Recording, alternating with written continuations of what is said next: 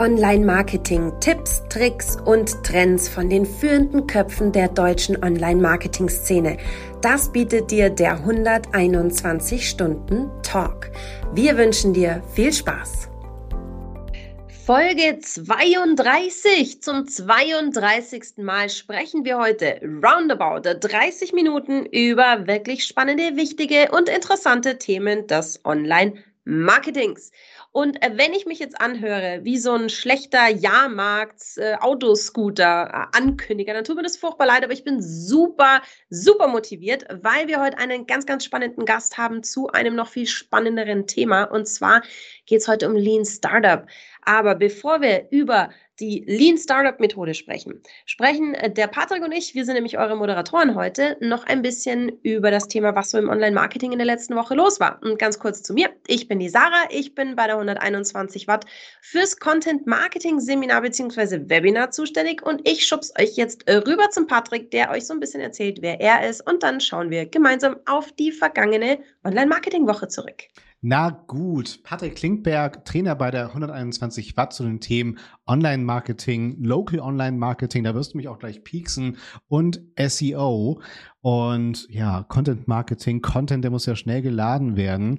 Äh, wir gucken mal in die Meldung, da ging es halt auch um PageSpeed Insights und, und neue Skills, die dort abgefragt werden sollen. Sarah, schlau uns auf. Ja.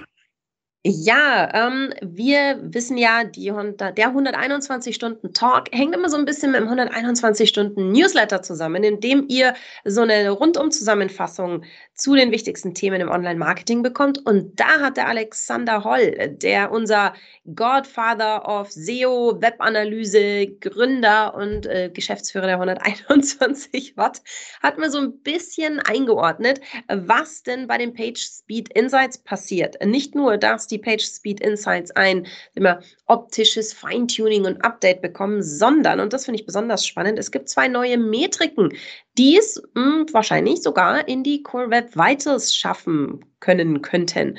Und dazu gehört die Smoothness. Und die Smoothness bedeutet, äh, naja, ganz einfach, wenn wir eine Seite runter scrollen, wir alle kennen es, wenn es ruckelt und klemmt oder komplett einfriert, ist für den User natürlich überhaupt nicht angenehm. Und da will Google in Zukunft so die, so die Unkenrufe ein Auge drauf werfen. Also da äh, ein spannender Artikel, der Alexander verrät ähm, im Newsletter noch eine zweite Metrik, die es in die Core Web Vitals äh, schaffen würde. Mich hat es sehr gefesselt. Ich finde es super spannend, aber äh, Patrick, das ist nicht so das Einzige. Ich glaube, ich habe das Gefühl, Google macht so einen Vorweihnachts-Aufräumen, Umräumen-Aktionismus, äh, haben die gerade. Was war da los? Ja, also ich, ich glaube, die wollen mich, es ist eine Arbeitsbeschaffungsmaßnahme, äh, würde ich äh, behaupten. Genau, und zwar. Wir haben Google Local gehabt, Google Places, Google My Business und Sarah, was kommt jetzt? Jetzt kommt Google Business Profile. Ja, natürlich kommt es. Ähm, es ist noch nicht mehr dieselbe Abkürzung. Da hätten sie ja so nett sein können, aber auch das nicht. Ähm, ja, was soll ich sagen? Letztendlich haben wir hier eine, eine Umbenennung, wo aber auch entsprechende Features einhergehen. Das heißt vor allen Dingen auch die Datenverarbeitung, Transaktion der Daten, Bulk-Verfahren für Filialisten, die wirklich viele Filialen haben zum Beispiel, das soll ja smoother gemacht werden, um da bei dem Wortlaut von Google dann tatsächlich zu bleiben. Ähm, ich bin gespannt, was es bringt. Ich hätte ja sonst immer eher so die, die Theorie, Google My Business klingt schon sehr servicelastig, könnte auch sehr, sehr lizenzlastig werden. Ne? Also gibt es da irgendwelche Premium-Features zum Beispiel, äh, die dann dort irgendwann bezahlpflichtig werden könnten. Das ist jetzt wieder zurückgegangen. Ähm, jetzt wird es wieder profiliger. Es wird ähm, ja datenlastiger. Ich bin sehr gespannt. Man hat ja auch schon in den letzten zehn Jahren deutlichst gemerkt, dass Google von der Postkarte immer weiter wegkommt. Und das war ja wirklich immer ein Akt. Man hatte ja gar keine Lust mehr, irgendwie geschäftlich umzuziehen, weil die Adressänderung wirklich ein großer, großer Schmerzpunkt war, da irgendwie wieder neue Daten hochzuspielen. All das ist ja schon viel smoother geworden. Und ich bin gespannt, ist ja mein Thema, Local, ähm, welche Features dann noch mit ausgerollt werden. Richtig cool. Bin sehr, sehr gespannt. Also Zumindest hilft es, glaube ich, allen, wenn man da draußen seine eigenen Daten ein bisschen besser in der Hand hat, auf dem ehemaligen My Business und jetzt dem Business Profile. Und vom Profile zum Profi würde ich sagen, Sarah. Ach, ich, Ach du Gott der Überleitungen, ich fasse es nicht. ich freue mich sehr, äh, dass wir ihn heute begrüßen dürfen. Ich schalte einfach mal rüber in unsere Zentrale, wo wir jetzt auch natürlich schon zu dritt sind. Andreas, fantastisch, schön, dass du da bist. Stell dich doch mal unseren Zuschauerinnen und Zuhörerinnen vor. Ja, vielen Dank, liebe Sarah, vielen Dank, lieber Patrick, für die Einladung. Mein Name ist Andreas, Andreas Pihan. Und ich würde mal sagen, ich bin so 18 mit 30 Jahren Berufserfahrung und habe äh, schon in der Vergangenheit immer viel Bock gehabt, äh, gute Menschen und gute Teams dabei zu begleiten, digitale Produkte äh, zu entwickeln, an den Markt zu bringen, mit viel Kundeninteraktion und vor allen Dingen auch das ganze Thema so ein bisschen im Online-Marketing-Vertriebskontext zu sehen. Also wie kann man agile Methoden, wie kann man agile Werkzeuge nicht nur in der klassischen äh, IT oder in der An Softwareentwicklung anwenden, sondern auch so ein bisschen darüber hinausschauen, wo das noch so einsetzbar ist. Ja, und das begleitet mich eigentlich schon so seit ein paar Jahren. Da fuchse ich mich rein ähm, und es macht eine Menge Spaß, da Menschen und Teams dabei zu begleiten. Ja, du sagst es, äh, Menschen und Teams. Ähm, wir haben ja was mitgebracht. Und zwar unser, unser Thema, was wir mit dir heute beleuchten wollen, ist Lean Startup. Und zwar mit der mhm. Fragestellung, mit der schönen Fragestellung, hier Grüße an die digitale Neuordnung, diese Frage hier reingeworfen hat. Und zwar Mainstream oder Praxistauglich. Ähm, bevor ich mit dir anfange, äh, Andreas, ähm, Sarah, ich muss ja sagen, Lean Startup äh, finde ich persönlich immer sehr sympathisch. Wir wollen aber ja äh, Glossar spielen, äh, Sarah. Ähm, Andreas, wie würdest du denn erstmal uns da abholen können? Also Lean Startup, was versteht man darunter? Also ich würde sagen, vereinfacht gesprochen ist das eine Methode zur agilen Entwicklung neuer Produkte, Service und Geschäftsideen. Das heißt, ähm, sie baut so auf drei sehr einfachen Bausteinen auf, wie Build, Measure, Learn. Ne? Das heißt, es ist ein Prozess, den ich benutze, um schnell Produktanpassungen machen zu können und auch vor allen Dingen auf Marktveränderungen reagieren zu können. Und das, was die meisten vergessen, ist, dabei auch den Kunden mitzunehmen, nämlich äh, Produkte zu entwickeln, die halt wirklich im Kundenkontext entwickelt werden und nicht nur aus einem Belief heraus. Und dieses schnelle, iterative Vorgehen, das Testen sozusagen und das Bauen von MVPs, da kommen wir ja vielleicht nachher nochmal drauf, das sind somit die wichtigsten Faktoren in der Erklärung der Methode. Ja. Ne? Und äh, ja, vielleicht können wir uns mal darüber unterhalten, was so Vor- und Nachteile der Methode sind, weil da gibt es ein paar. Super gerne. Also ich bin Absolut. Ich bin, ich bin ein ganz, ganz großer Fan. Also ich muss sagen, als ich so meine Berufskarriere ähm, angefangen habe, waren wir noch so bei den, bei den ganz klassischen Entwicklungsmethoden. Man hat da irgendwie äh, mit viel Motivation aus der, vom Geschäftsführer gewisse ähm, ja, Grundsätze umgesetzt und zwar bis ins kleinste Detail. Keine Ahnung, wie viele Tests da gelaufen sind und wie, äh, wie oft es nochmal designt wurde und die Pixel noch ein bisschen weiter links und ein bisschen weiter rechts. Und als ich so dann das allererste Mal mit dieser, mit dieser Lean Startup Methode oder mit diesem schnellen, wie du schon sagst, diesen iterativen Prozessen zu tun gehabt habe, war das so wie so ein Befreiungsschlag. So, yes! yes, endlich bewegt sich was. Mhm. Das ist für mich mhm. ein ganz, ganz großer Vorteil. Ich weiß nicht, wo, ich weiß nicht, wo die Nachteile sind. Da sprechen wir jetzt mal drüber, glaube ich, oder? Ja, ja, nur ganz kurz, ähm, bevor wir da reingehen. Ähm, ich habe ja in meiner Wahrnehmung, Andreas, äh, bedeutet, wir müssen agil werden, so ähnlich wie wir müssen jetzt mit Big Data arbeiten. Ähm, kannst du vielleicht mal so, was ist so deine Vision im Unternehmen? Ab wann bin ich denn nun wirklich agil? gerade aus deiner Perspektive heraus? Das würde mich mal interessieren. Heißt das einfach nur, es gibt keine festen Arbeitsplätze mehr oder ist das doch ein bisschen mehr?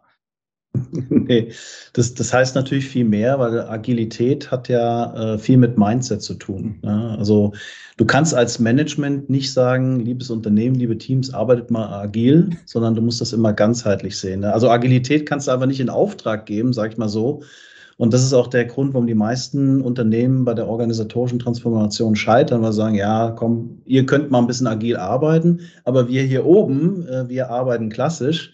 Und deswegen ist aus meiner Sicht auch eine der Herausforderungen, dass du eine große Verständnissicherung auch im Management brauchst, bevor du dann anfängst, die Menschen und die Teams zu befähigen, sozusagen langsam mit agilen Werkzeugen wie Scrum, Kanban und so weiter in Berührung zu kommen weil dafür musst du dich auch erstmal öffnen, ne? weil das ist eine ganz andere Arbeitsweise wie in der klassischen Welt. Äh, das hat sehr viel mit Verständnis zu tun, es hat sehr viel mit Transparenz zu tun und das hat vor allen Dingen auch viel mit Sicherheit und Vertrauen zu tun. Und das ist auch das, wo die meisten sich so ein bisschen unwohl fühlen am Anfang, ne? weil äh, wenn du anfängst, mal so ein paar erste Methoden auszuprobieren, wie im Scrum zum Beispiel das Daily, da ist auf einmal alles transparent. Ne? Was mache ich? Wo habe ich Probleme? Wo brauche ich Unterstützung? Das ist für viele erstmal nicht so einfach. Ne? Und deswegen ist für mich die Methode, um da mal auch wieder zurückzukommen auf Lean Startup, eigentlich eher schon so eine Art fortgeschrittene Methode von Teams, die mit der agilen Welt schon sehr viel Berührungspunkte hatten, ne, die vielleicht mal Scrum ausprobiert haben, die mal Kanban ausprobiert haben und die sich dann denken, okay, da geht's noch einen Ticken geiler und auch schneller und kundeninteraktiver. Und ähm, jetzt gucke ich mir mal an, welche Experimente ich sozusagen mit meinem Produkt gegenüber dem Kunden machen kann.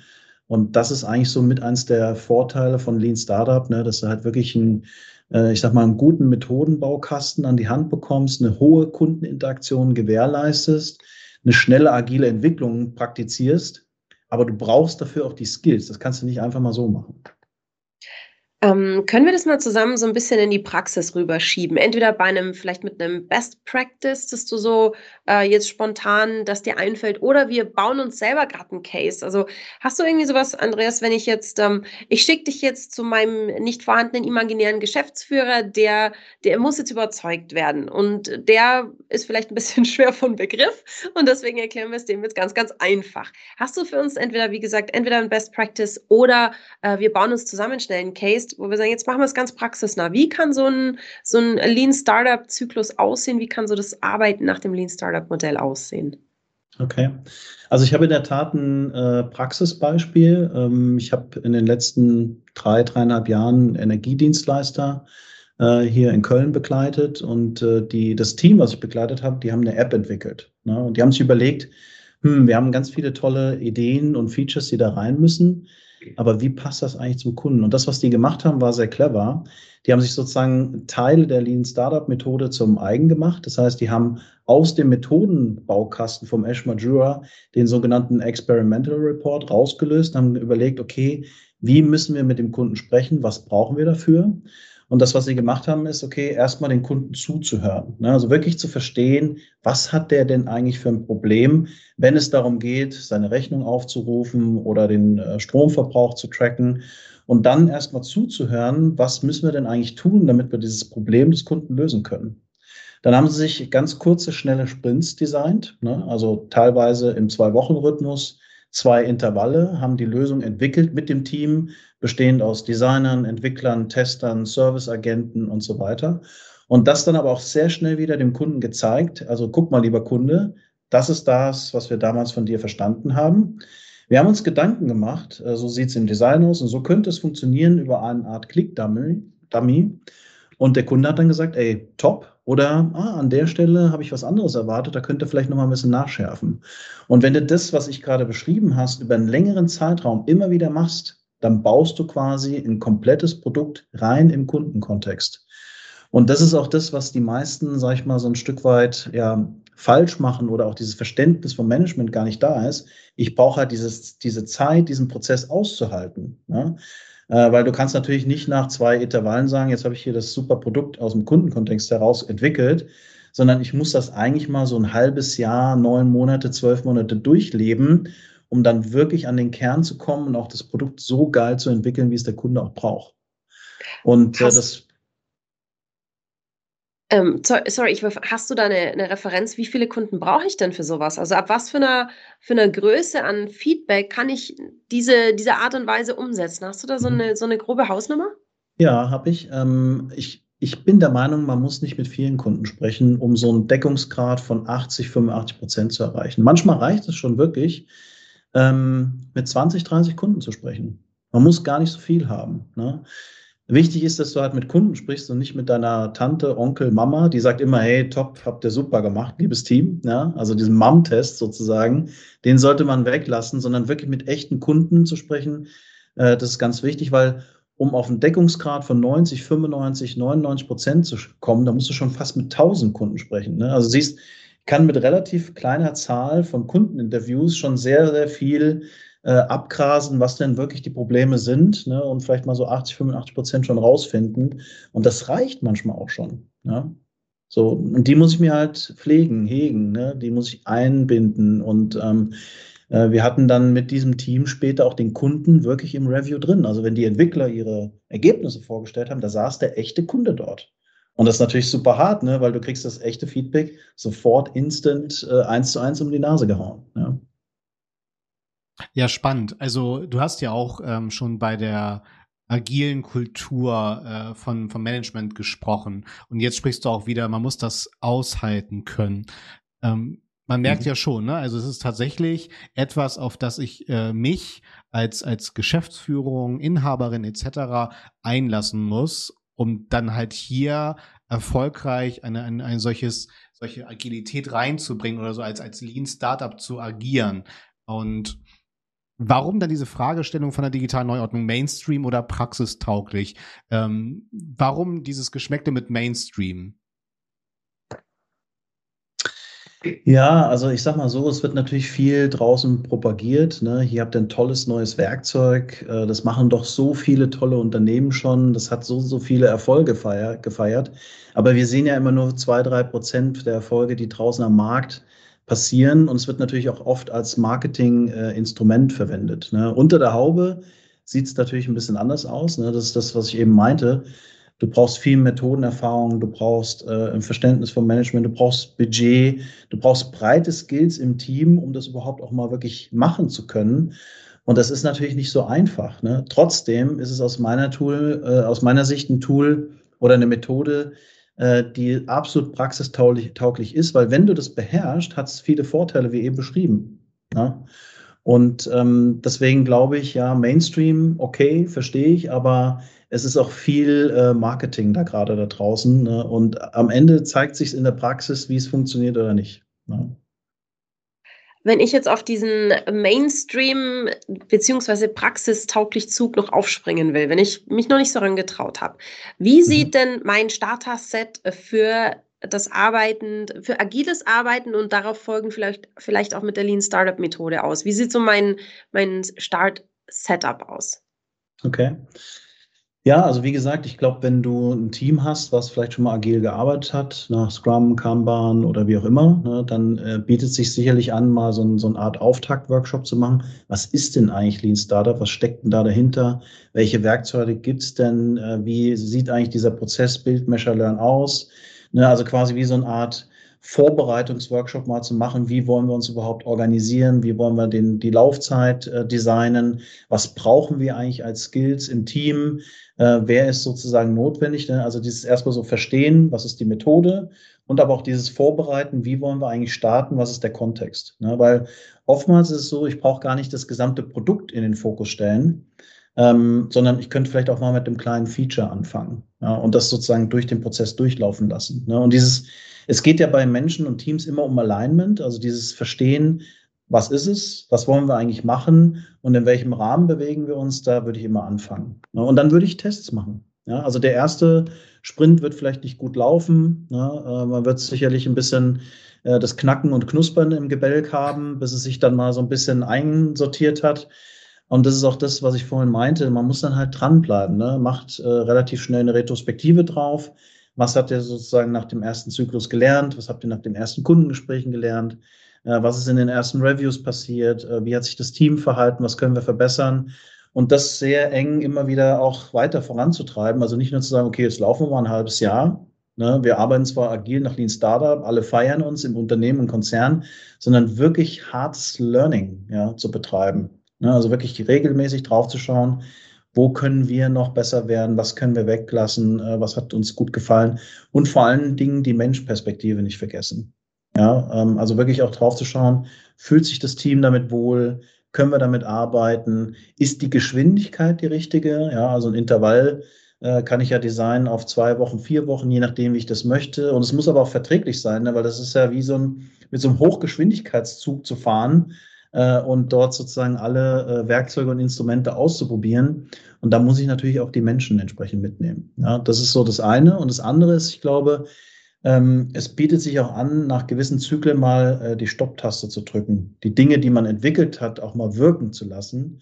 Äh, weil du kannst nicht auch permanent im Kundeninteraktion sein. Manchmal müssen die Kunden auch so ein bisschen durchatmen und auch in der Geschwindigkeit so ein Stück weit mitgenommen werden. Also nicht nur das Team, sondern auch den Kunden, weil die verstehen schon, hey, da gibt es ein cooles Team, die äh, kümmern sich um das Problem, was ich habe. Und ich habe auch verstanden, dass die hart dran arbeiten.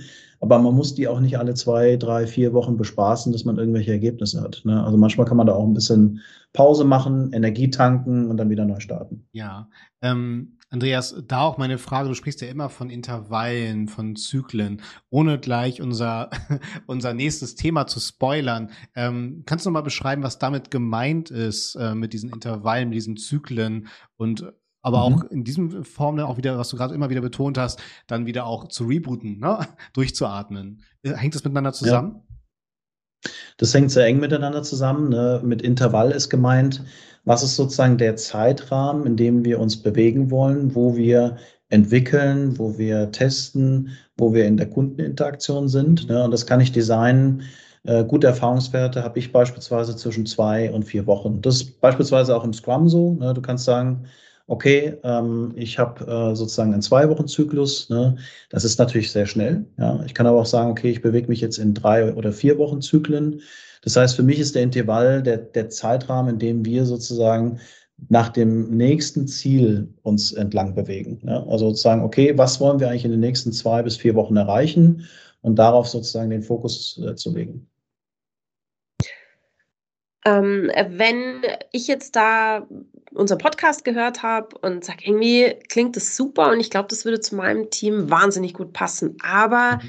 Ich bin halt in einem großen Konzern oder in einem Traditionsunternehmen, wo die Mühlen vielleicht etwas langsamer malen. Kann ich das auch jetzt für meine Marketingabteilung einfach mal so umsetzen oder anfangen umzusetzen oder muss immer gleich das komplette Unternehmen, der komplette Konzern mitziehen?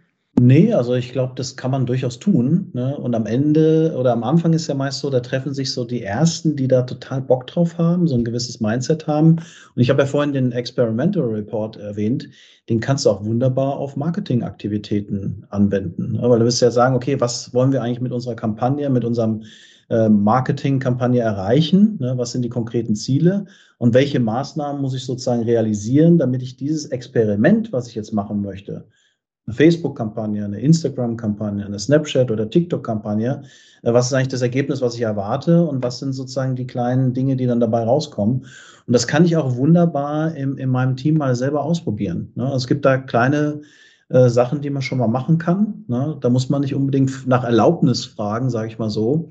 Aber der springende Punkt ist dann hinzugehen und sagen, guck mal, wir haben etwas in unserer Arbeitsweise verändert.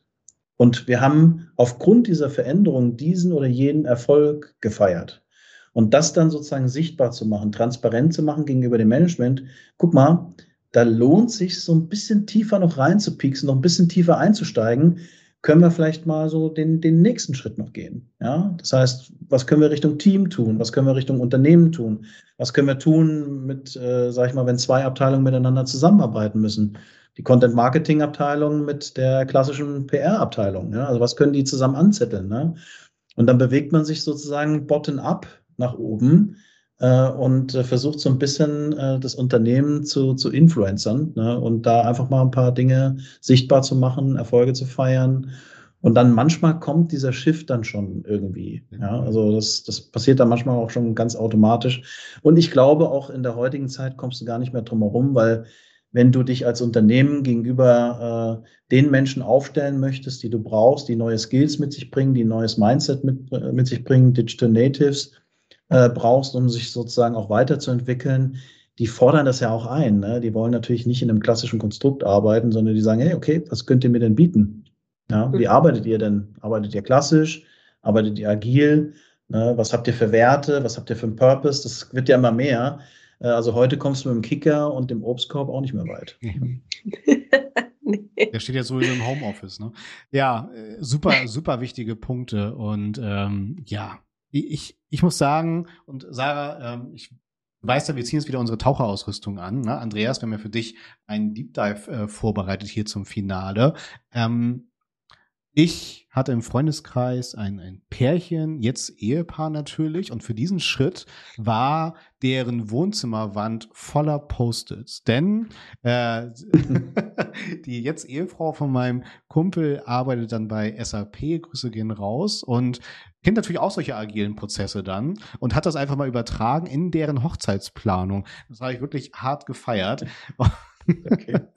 und äh, nach der Hochzeit war ich dann auch direkt da und dann war noch ein einziges Post-it da mit äh, den Dankeskarten für die ganzen Geschenke. So. Also das finde ich wirklich ideal und ähm, damit möchte ich auch so ein bisschen unseren Deep Dive äh, eröffnen. und zwar die Frage an dich, Andreas. Ähm, was ist Kanban und wie setze ich das ein? Mhm. Äh, ich habe es geahnt, dass das ist. Ja. Und ähm, ich hatte übrigens, bevor ich da kurz einsteige, das ein, ein, ähnliches Erlebnis. Meine Frau, die war mal relativ lange im Krankenhaus. Mhm. Und ich habe mich gefragt, wie kriege ich meine Kinder gemanagt? Was habe ich gemacht? Ich habe ein Kanban-Board in der Küche aufgebaut, weil das Kanban-Board, und jetzt kommen wir zur Methode, ist ja die Visualisierung des Arbeitsflusses beziehungsweise der Aufgaben. Ne? Also was habe ich sozusagen im Topf, was möchte ich machen? Wo stehe ich gerade auf in Bearbeitung? Wo habe ich ein Hindernis, ein Feedback und was ist sozusagen erledigt? Und das hat bei meinen Kindern wunderbar funktioniert. Und ich habe da noch einen Pro-Tipp. Verteilt Punkte auf die Karten, wenn ihr das zu Hause macht. Weil bei mir war das so, nach 100 Punkten gab es dann das Kino mit Popcorn und Chips. Ja? Und ihr könnt euch gar nicht vorstellen, wie schnell die Karten von links nach rechts gewandert sind. Ja.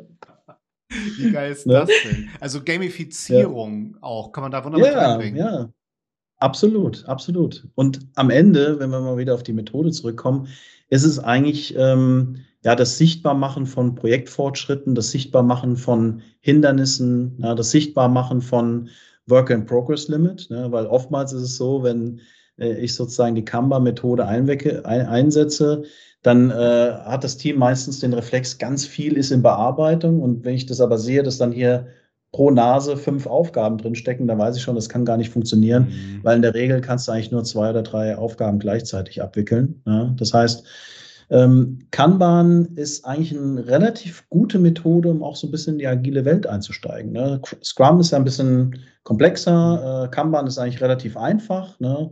Ähm, ich kann das sozusagen unterstützen mit Trello, mit Asana, mit irgendwelchen Tools, wenn ich das digital machen will. Aber wenn ich im Office bin, kann ich da auch ein super einfaches Board mir an die Wand tackern, ne, wo ich sage, okay, das sind die Aufgaben, die wir sozusagen im nächsten Intervall machen wollen. Das sind die Dinge, die sozusagen in Bearbeitung sind und das sind die Dinge, die ich sozusagen gerade nicht schaffe oder die blockiert sind, weil ich noch Feedback von jemandem brauche. Und vor allen Dingen die Erfolge sichtbar machen. Das sind die Dinge, die wir sozusagen erledigt haben. Ne? Und darüber sehr sichtbar regelmäßig zu sprechen, also die meisten, die Kanban ein, einsetzen, bedienen sich auch dem Ritual wie dem Daily, was aus dem Scrum kommt, ne? regelmäßig draufschauen, zu schauen, okay, wo stehen wir eigentlich, ähm, was, wie ist der Fortschritt, ne? Und ähm, das wird halt sozusagen auf einzelnen Karten festgehalten, ne? äh, in Form von Headlines, bei meinen Kinds in Form von Punkten, was man sozusagen earnt, wenn es dann sozusagen durch ist. Ne? Und ich kann aber auch überlegen, gibt es so eine Art Intervall, ähm, Wobei äh, die, die Methode Kanban oftmals auch so im Service- oder DevOps-Bereich eingesetzt wird, wo man nicht so einen richtigen Sprint hat. Ne? So, äh, deswegen glaube ich, ist die Methode auch ideal geeignet, um damit im, im Marketing oder Online-Marketing einzusteigen, ja, ähm, weil das äh, relativ äh, ein einfacher Einstieg in die Agilität ist. Ne? Es ist einfach zu lernen. Es gibt viele Tools, die verfügbar sind. Es fun funktioniert, wie gesagt, im Raum. Äh, und ich glaube, im Online-Marketing-Aspekt ist es auch eine sehr gute Methode, um beispielsweise mit Agenturen zusammenzuarbeiten. Mhm. Ja, wo steht ihr? Sind wir ready to go für die Kampagne? Ja, und äh, wo steht ihr in eurem Fortschritt? Aber wichtig ist, dass man wirklich diesen, diesen Work-in-Progress-Limit beachtet, dass man Kategorien bildet, äh, dass das Board nicht verstopft und auch so ein bisschen darauf achtet, dass alles im Fluss bleibt. Mhm. Jetzt, wo immer mehr remote, hybrid zusammengearbeitet wird, ist das nicht sogar ähm, eine Lösung, also dass man halt eben solche hybriden Arbeitsplätze dadurch noch besser verbinden kann durch ein solches System. Also die Dailies, diese Stand-ups, die es ja dazu gibt, ähm, sind natürlich wichtig, aber denke ich mal ja auch hybrid abhaltbar, oder? Absolut, mhm. ja. Sei es auf Concept Board, sei es auf Miro, sei es auf Mural. Ne? Also mittlerweile gibt es schon super einfache Plugins. Es gibt ganz einfache Tools, wie eben gesagt, Trello, Asana, Jira. Also überall, wo du digital unterwegs bist, kannst du dir Kanban-Boards hinbauen. Ne? Selbst in Microsoft Teams gibt es den Planner und der ist eigentlich nichts anderes als ein ganz einfaches Kanban-Board. Ja? Also das heißt, dieser Einstieg für Menschen und auch für Teams, die jetzt immer stärker remote, hybrid, äh, wie auch immer zusammenarbeiten müssen, ist total easy. Ne? Aber auch hier, wie bei der Lean Startup Methode, empfiehlt sich halt, bevor man startet, mal sich einen Tag Zeit zu nehmen und draufzuschauen, was steckt dahinter, ne, was gibt es für Tipps und Tricks, wie müssen wir unser Setup vorbereiten, was ist eigentlich das Ziel, warum wir das machen. Ne? Und dann auch retrospektiv immer wieder draufschauen, ist das eigentlich die richtige Methode, das richtige Tool für uns. Mhm. Und die Perspektive in die Realität, Sarah, ähm, ich weiß nicht, wie es dir geht. Ich habe nicht die beste Quote, dass ich damit direkt konfrontiert würde, hey Patrick, lass mal hier in unserem Kanban-Board dann mit dir zusammenarbeiten, sondern eher, dass ich frage, sag mal, habt ihr äh, Jira, habt ihr Trello oder so bei euch? Äh, nee, ist es dann doch die E-Mail-Kommunikation. Wie ist bei dir die Quote, Sarah? Du, tatsächlich ähm, merke ich, dass es, dass es zunimmt. Also mhm. wahrscheinlich hat es jetzt mit dieser ganzen Corona-Geschichte zu tun, dass die Leute halt einfach gezwungen sind, weil halt dieses über den Schreibtisch brüllen im Großraumbüro fällt halt weg. Äh, wie weit bist denn ja. du da? Hast du ja. schon Feedback von? Das fällt weg und das wird entweder immer ein Anruf oder eine Slack oder whatever Nachricht. Das wird einfach komplizierter und ich glaube, ähm, vielleicht hat es damit zu tun. Also ich habe tatsächlich jetzt die Erfahrung gemacht, dass ich so nach und nach von Kunden immer zu irgendwelchen Boards mit eingeladen werde, in irgendwelche Channels mit rein. Ähm, ich habe jetzt aktuell noch das Glück, dass die meisten meiner Kunden sich auf die immer wieder gleichen Tools stürzen und ich nicht dann so als Selbstständiger ja. so zehn unterschiedliche Tools habe und hier in Trello und hier in Asana und ach, keine Ahnung was, äh, ja. Monday noch und wo auch immer, sondern es, es aber nee, tatsächlich merke ich es, äh, dass es zunimmt. Bei dir nicht, Patrick? Ich bin neidisch, ich bin neidisch. ja, wobei äh, mir reicht ja auch äh, dann gerne die E-Mail-Kommunikation, alles gut, aber ich bin halt ein großer Freund davon und ähm, ich meine, selbst wenn das dann äh, an die eigenen privaten Wände Einzug hält und dass ich sogar noch Andreas mega geile Geschichte gamifizieren kann. Ich meine, das geht ja nicht nur im Privaten, sondern natürlich auch äh, bei unser aller Projekte, dass wir da eine Gamifizierung reinbringen. Wie geil ist das denn? Klar. Ja, absolut. Also Teams, die gut unterwegs sind und die Komplexität ihrer Aufgaben schätzen, äh, ne, in Form von Story Points, kannst du als Scrum Master oder PO oder Management sagen, ey, wenn ihr die nächsten 50, 100 Komplexitätspunkte durchgerockt habt durch euer Kanban-Board, dann machen wir ein geiles, geiles Team-Event ne? oder äh, was weiß ich was. Ne? Mhm. Also gibt es der Fantasie, äh, ist da keine Grenzen gesetzt. Ne? Absolut, ich finde, da, da, da, eröffnet sich gleich noch eine zweite Ebene oder dritte oder vierte, ich weiß nicht, bei wie vielen Ebenen wir gerade schon sind. Ähm, das Thema gerade jetzt auch immer noch mit dem wiedervermehrtem Homeoffice, dass dieser Teamzusammenhalt gar nicht so einfach zu halten ist. Ich meine, wir sind jetzt irgendwie seit zwei, bald dann zwei Jahren alle im Homeoffice, da gab es viel Onboarding. Ähm, das ist einfach eine andere Welt, als die noch vor fünf Jahren war, wo jeder im Büro zusammengehockt hat. Und wenn man da schon eine gewisse ähm, ja, Stufen einführt, ab denen man sagt, wenn diese Stufen über, über, übersprungen sind, dann trifft man sich auf jeden Fall. Oder sei es ein digitales Event, aber man macht was mhm. als Team, dann hat man das mhm. natürlich auch gleich noch mit abgefrühstückt. Das rutscht nicht so durch, so, oh, wir haben schon so lange nichts mehr als Team gemacht, wir sollten mal wieder, sondern dann ist auch diese ähm, soziale Pflege innerhalb des Teams ähm, auf eine gewisse, terminiert sozusagen, also festgelegt. Und das finde ich eine weitere zusätzliche positive Ebene. Ja, ja die positive kann ich, kann ich nur empfehlen. Achso, ja klar, Andreas. Nee, ich sagte, ich kann ich nur empfehlen. Also versucht alles äh, dafür zu tun, dass es euren Teams, den Menschen gut geht. Ne? Gerade jetzt in der digitalen Zeit. Ne? Die, das nächste Meeting ist nur ein Klick entfernt. Ja? Also äh, man muss da auch ein bisschen auf sich aufpassen. Und das gilt auch jetzt, sag ich mal, bei dieser ganzen Überführung der, der agilen Methoden in die digitale Welt ne? viel, viel stärker, ne? dass ich auch wirklich Pausen mache, dass ich Zeit dazwischen habe. Und äh, klar, ich kann mich an dieser Methode entlanghangeln, ich kann sie nutzen als Rahmen, als Framework, aber dieses äh, auf die Menschen achten wird immer wichtiger. Richtig cool. Das waren ja schon fast, äh, Sarah, hier die äh, Worte für das Ende dieses Formats. Aber nein, Andreas, du brauchst noch andere. Ich von meiner Seite aus. So, so, schnell lassen wir dich nicht raus genau. aus der Nummer. ähm, ich für meine, von meiner Seite aus, Sarah, also fantastisch. Ich liebe jetzt schon diesen, diesen Parent-Effekt, diesen Mom-Effekt, von dem Andreas äh, erzählt hat. Von wegen, ja, das sollte ich jetzt nicht nur meinen Eltern hier zeigen und damit es an den Kühlschrank kommt. Äh, das wird nicht immer funktionieren, ne, sondern müssen wir größer werden. Super spannend. Und natürlich die Gamifizierung bei solchen agilen Arbeitsmethoden finde ich auch super stark. Und dass es halt auch eben keine kulturelle, strukturelle Ausrede in Unternehmen gibt, wenn dann so ein Kanban sogar zu Hause an der Wand stattfinden kann. So. Und damit, ich sag schon mal, Andreas, ganz lieben Dank fürs Aufschlauen, richtig cool. Und Sarah. Ja, ähm, Logischerweise sage ich auch zuallererst mal vielen, vielen Dank. Es hat mega viel Spaß gemacht. Hat es euch da draußen auch Spaß gemacht? Ähm, dann hört doch mal in die anderen vorherigen 31 Episoden rein. Die gibt es nämlich alle auf allen gängigen Podcast-Portalen.